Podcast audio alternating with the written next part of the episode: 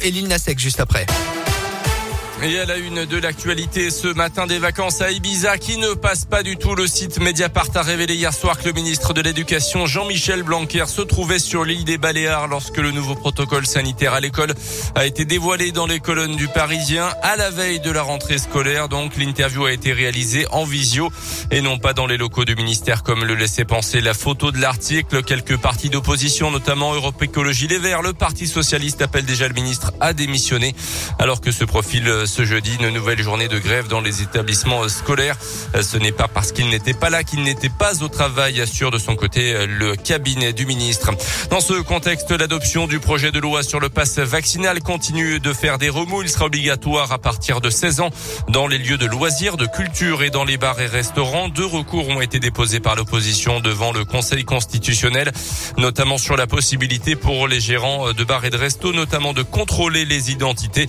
Le secteur de l'hôtel l'hôtellerie-restauration s'attend tout simplement à faire face à une baisse de fréquentation dans les prochaines semaines et les prochains mois.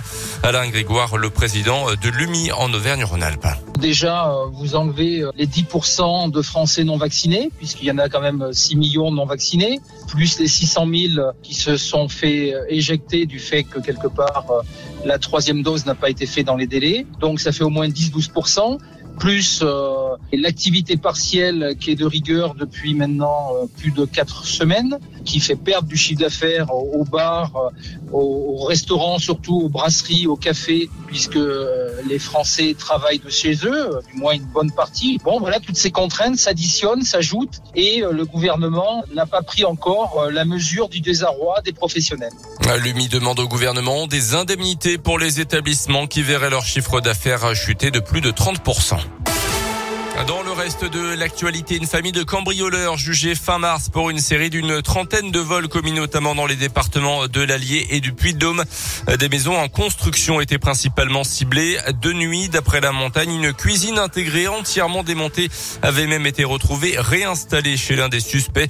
Deux frères, leurs parents retraités ainsi que deux autres individus ont été interpellés et entendus. Certains ont été placés en détention provisoire, d'autres sous contrôle judiciaire dans l'attente du euh, procès. Les salariés de la société Loomis, toujours en grève à Cournon, ils réclament une augmentation de salaire de 95 euros d'après la montagne pour l'ensemble des employés et de meilleures conditions de travail à Cournon. Au niveau national, selon un syndicat, 85% des transporteurs seraient engagés dans ce mouvement de grève. À retenir également dans l'actualité ce nouveau règlement de compte à Marseille hier soir, le deuxième de l'année. Un jeune homme de 29 ans défavorablement connu de la police a été tué par balle dans une cité des quartiers nord en 2021. 15 personnes ont trouvé la mort dans des règlements de compte liés au trafic de stupéfiants dans le département des Bouches-du-Rhône. Les sports avec le tennis et la suite du premier tour de l'Open d'Australie à Melbourne. Le Français Richard Gasquet a remporté son duel face à Hugo Humbert en 4-7. C'est déjà terminé en revanche pour Hugo Gaston, euh, sorti par un Australien O'Connell. Benoît Paire est sur les cours. On suivra Arthur Ringderkner un peu plus tard dans la matinée. Chez les filles, on dit au revoir à Caroline Garcia, Clara Burel et Océane Dodin. Alizé Cornet s'est qualifié. Puis en mot du hand masculin avec la très belle victoire 29 à 25 des Bleus hier soir contre la Serbie à l'Euro 2022. L'équipe de France championne olympique euh, l'été dernier à Tokyo et donc qualifier son souci pour le tour principal de la compétition. Et prochain match jeudi donc pour l'équipe de France.